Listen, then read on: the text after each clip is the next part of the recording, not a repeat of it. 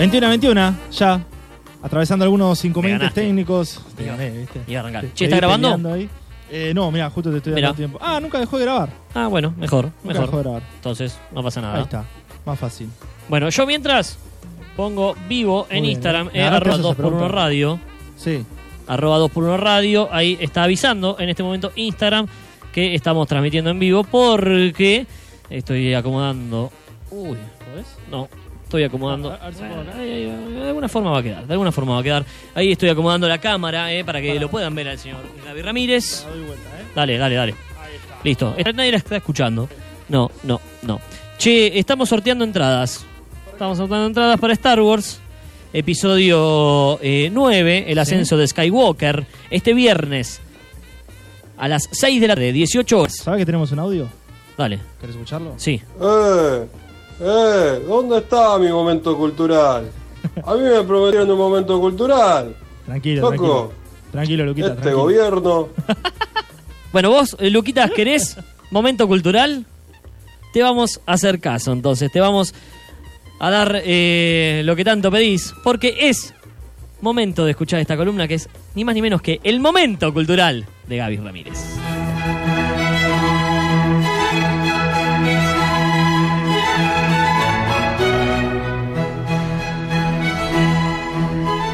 ¿Cómo están, queridos oyentes? ¿Cómo andan, queridos alumnos?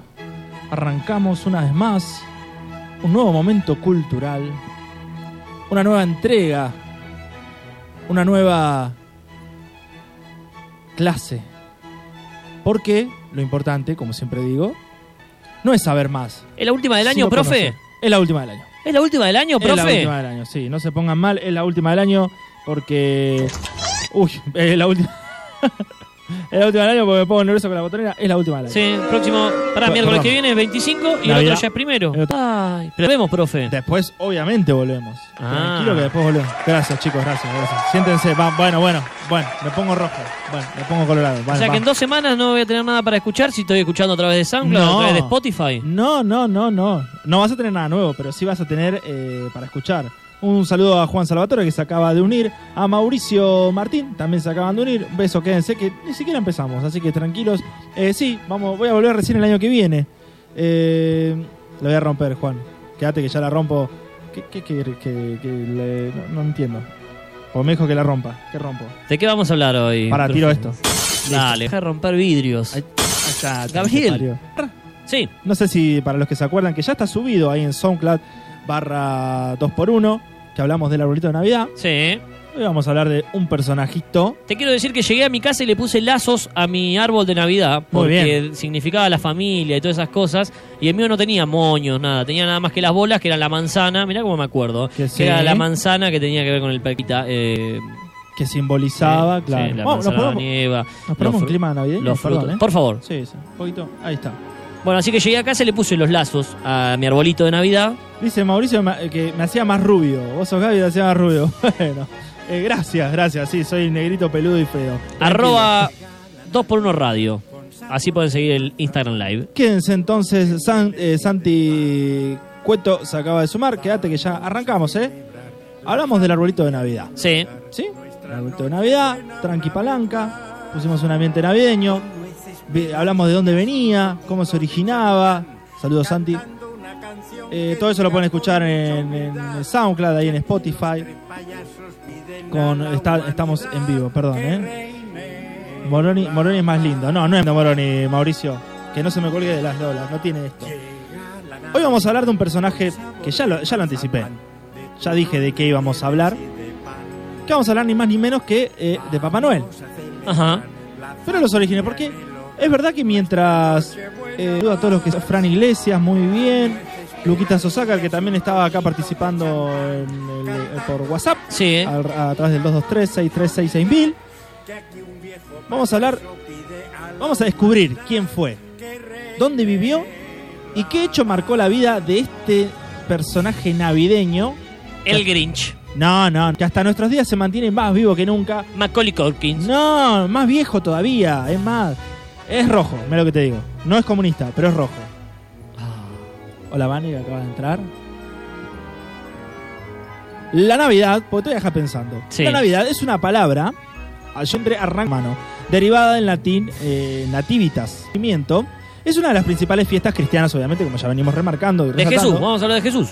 El, No, el- el no. cumple de, de Jesús. Eh, no, no. Muy bien por haberlo dicho, pero no, no vamos a hablar de Jesús hoy. La Navidad es una de las fiestas cristianas que marca el nacimiento justamente de Jesús de Nazaret, como recién dijo Sandy, y que en Argentina y gran parte del mundo, cada 24 de diciembre a las 0 se vive un momento especial, en el que los mayores se vuelven niños, acá me puse poeta, y los más jóvenes se transforman en adultos. ¿Ya sabes más o menos de quién estoy hablando? ¿Mm? No. Eh, la señora de las palomas. No. Estoy hablando del viejito pacuero, le dirían en Chile. Ah, entonces el, el de la tienda. No, Papá Noel, le dicen los brasileros. Ya está, ya te lo dije. Sí. Papá Noel, Santa Claus, San Nicolás.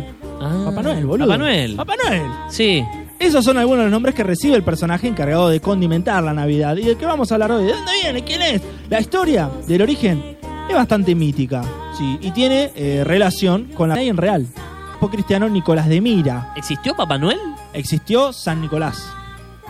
Porque se llama también San Nicolás a Papá Noel. Claro. que está justamente inspirado en este obispo Nicolás de Mira, que Mirá. vivió en el siglo IV en Anatolia, actual Turquía, y que a la fecha posee más de 2.000 templos en tributo a él por el mundo. Actualmente sus reliquias se conservan en Bari, Italia. Por eso dije hace un rato, para los que nos están siguiendo en arroba 2x1 radio en, en- en Instagram, que subí, subí la historia diciendo que les iba a contar la historia de San Nicolás de Bari o San Nicolás de Mira.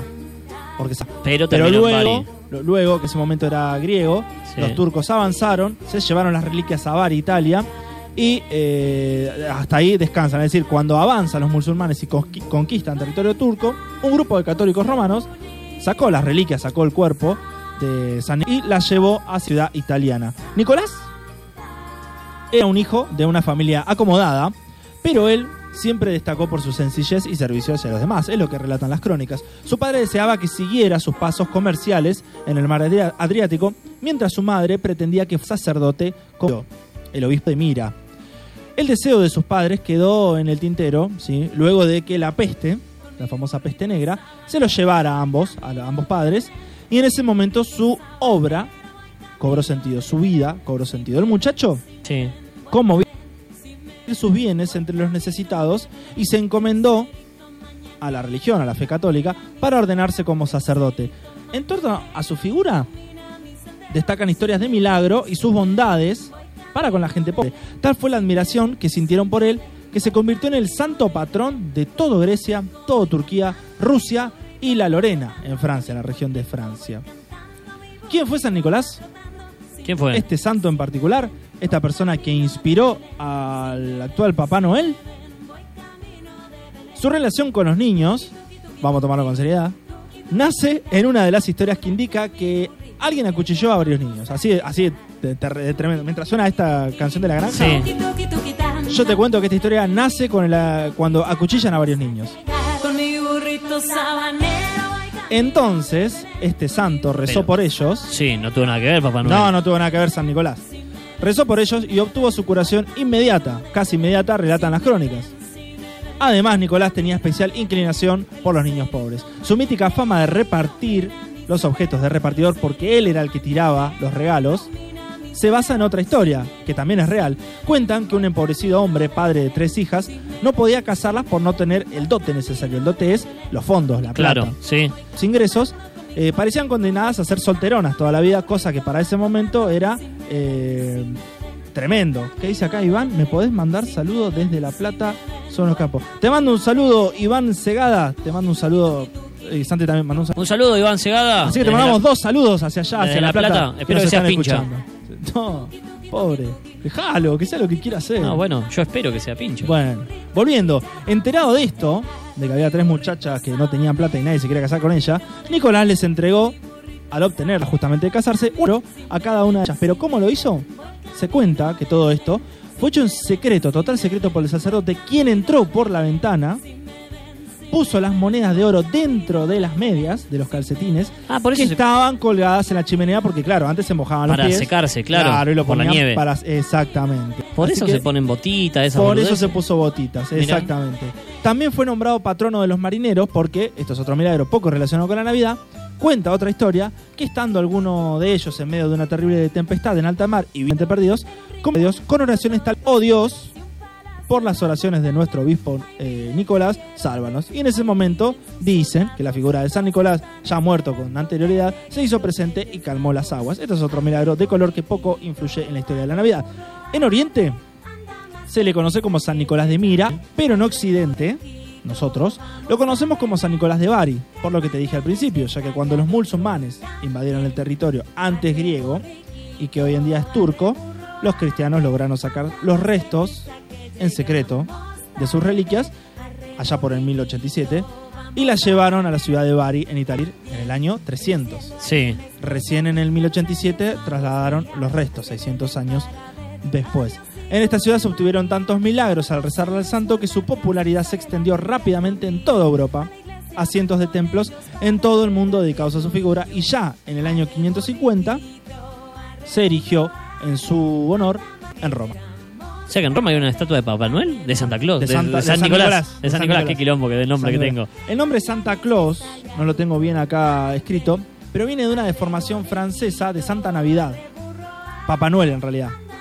Ah, Viene de San- Noel es Navidad. mira, Entonces papá, el papá de la Navidad. claro. Nosotros le pusimos Papá Noel. Portugueses le dicen Papá Noel. Todo junto. Bueno, son deformaciones. Los registros, porque después fue, el- el- el- popularmente fue llamado como el padre de la Navidad, contra de las creencias de la iglesia, que en realidad el, el origen, el, el centro es el nacimiento de Cristo. Claro. Pero bueno, a veces, como justamente nació, que lo pueden ver eh, en la anterior columna, nació de, una, de un ritual pagano la Navidad, puede que se te paganice un poco la Navidad. Sí, Sí. Bueno, si lo sacaste del paganismo, te, se te pagano. Los registros indican de cómo fue que este cambio a San Nicolás pasó a Santa Claus y Papá Noel. Indican los registros que la transformación ocurrió en el año 1624. Ahí ya estamos hablando del primer Santa Claus o Papá Noel. Según consigna la BBC, prestigiosa fuente eh, británica de, de- de- de- piratas de mierda, fue en el siglo XVII, 1600, cuando la imagen de Santa Claus llegó a Estados Unidos procedente de Holanda, país en el que se venera a Sinterklaas o San Nicolás. Ajá. Sinter, que decían los holandeses, a San Nicolás. Una, eh, una combinación cacofónica. Un personaje que trae regalos a los niños, pero el 5 de diciembre. Sin embargo, en 1809, el escritor Washington Irving deformó el nombre del santo holandés Sinterklaas en el vulgar pronunciamiento Santa Claus. Porque, Qué manoseado que está Papá Noel, ¿eh? eh, bueno, es como un overall, es overall. Entonces, bueno. eh, anglosajonaron una palabra holandesa. ¿Qué Muy bien. Sí, sí, sí. Este podría considerarse el nacimiento del, eh, del nombre, Santa Claus. Sí. Luego el poeta Clement Clark Moore hizo su aporte, poema donde habla de Santa Claus como enano y delgado, pero que regala juguetes en vísperas. Estos nueve. Eh, que la regala a los niños y viaja en un trineo tirado por nueve renos, incluyendo al líder, que le brilla la nariz y puede ver en la oscuridad, que se llama Rodolfo. En 1863, Santa Claus adoptaba su nueva fisonomía gracias a Thomas Nast, porque anteriormente se relataba, no se lo dibujaba. Claro.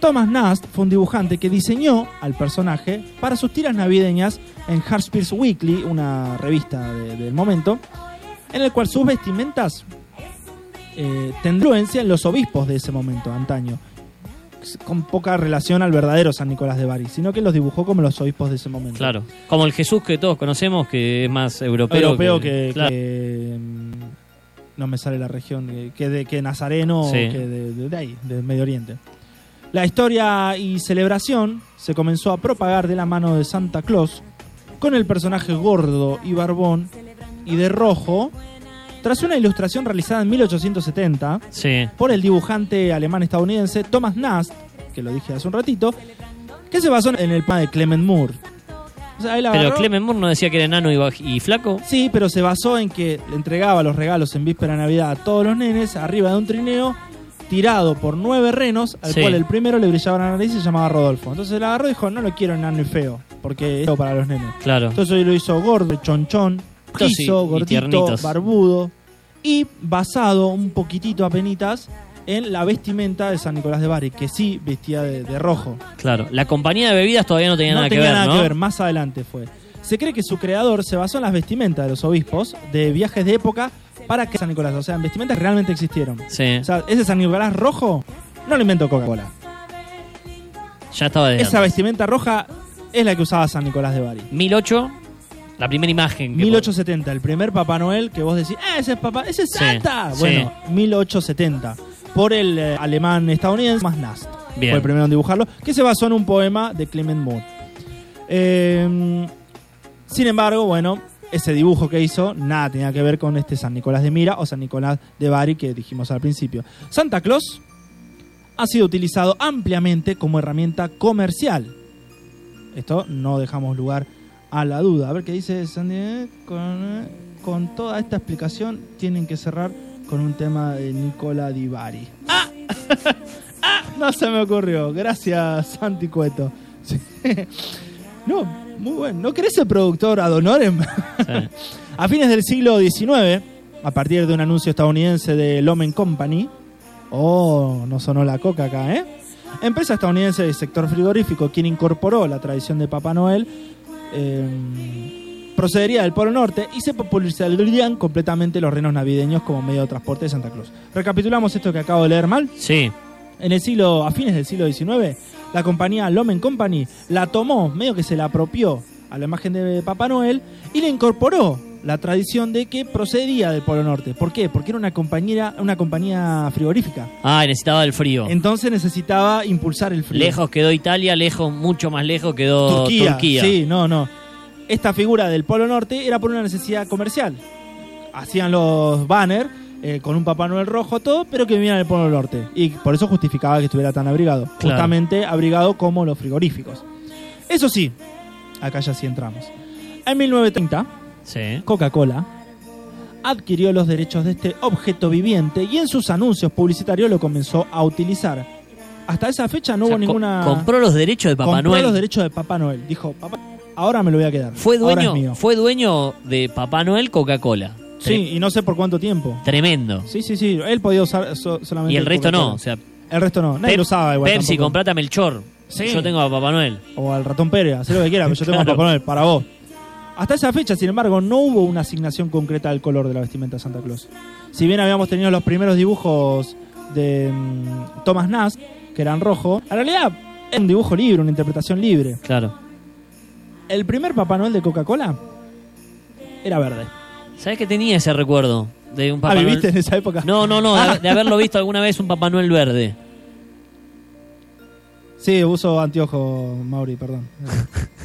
Lo necesito. Sí, tenía ese recuerdo de haber De visto un en, Noel en- verde. alguna imagen un Papá Noel De hecho, la Coca-Cola original era verde también. Claro. Después la- le, le cambiaron el color. Pero sí, el primer pa- eh, ellos compraron los derechos para usarlo, pero lo hacían verde. Sin dejarlo como establecimiento de que tenía que ser rojo. Sin embargo, después dijeron, pará, unámoslo a la marca.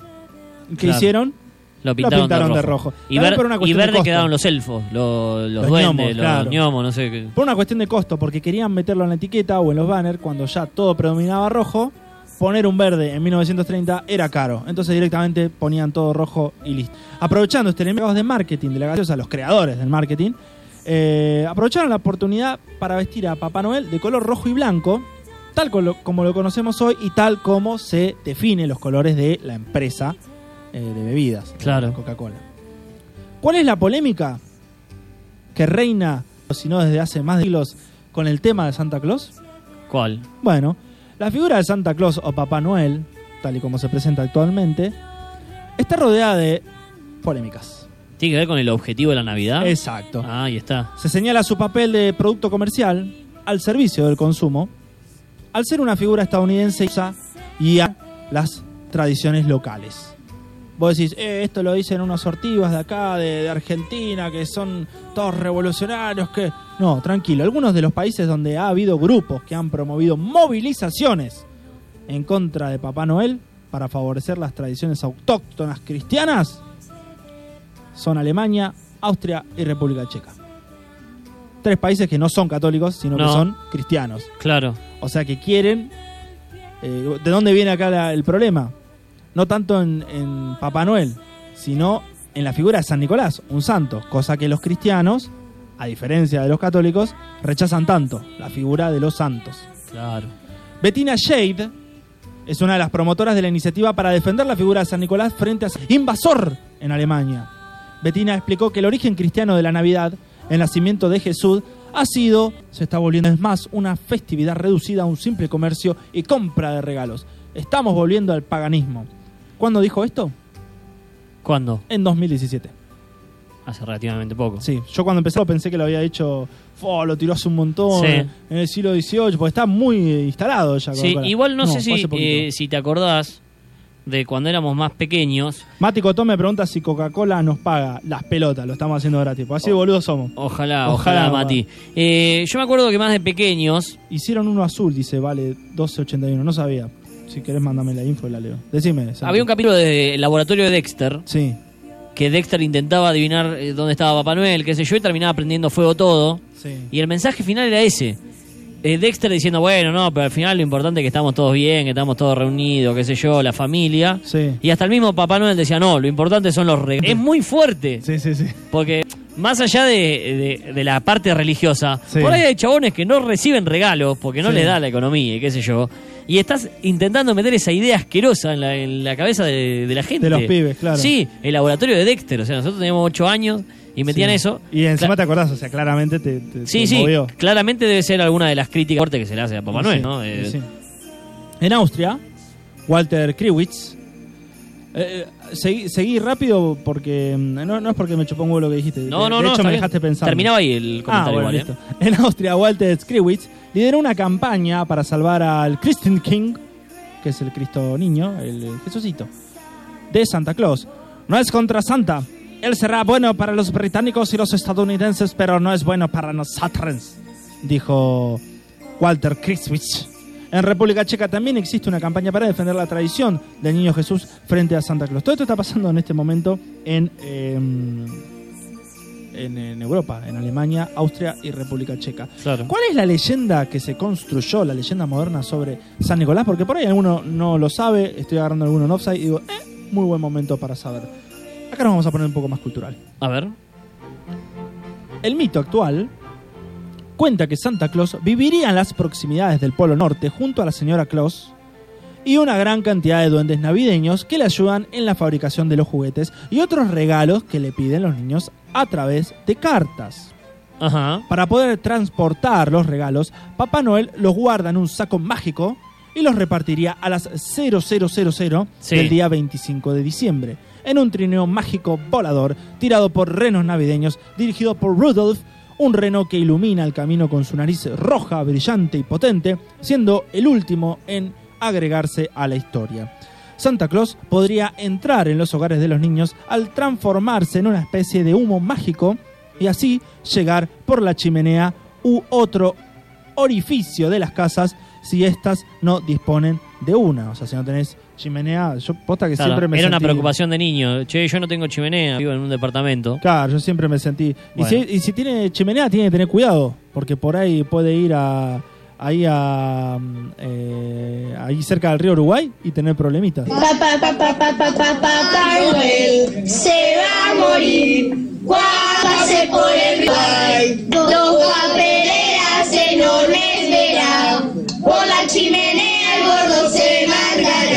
Tranquilo, no va a morir Papá Noel, como dijo eh, Barili después. Para saber qué niños merecen regalos, Santa Claus dispondría de un telescopio capaz de ver a todos los niños del mundo, además de la ayuda de otros seres mágicos que vigilarían el comportamiento de los niños. Así, y si un niño se ha comportado mal, se dice de quién lo vendría a visitar sería la Carbonilla, nombre con el que se le alude al acompañante de San Nicolás, Crecho Ruprecht, no sabía esto, y no Santa Claus, sino que viene otro. Y como castigo, Carbonilla, ¿sabes qué te va a regalar? ¿Qué? Un carbón. Claro. Cosas a destacar de este mito eh, tejido a través de la figura de Santa Claus.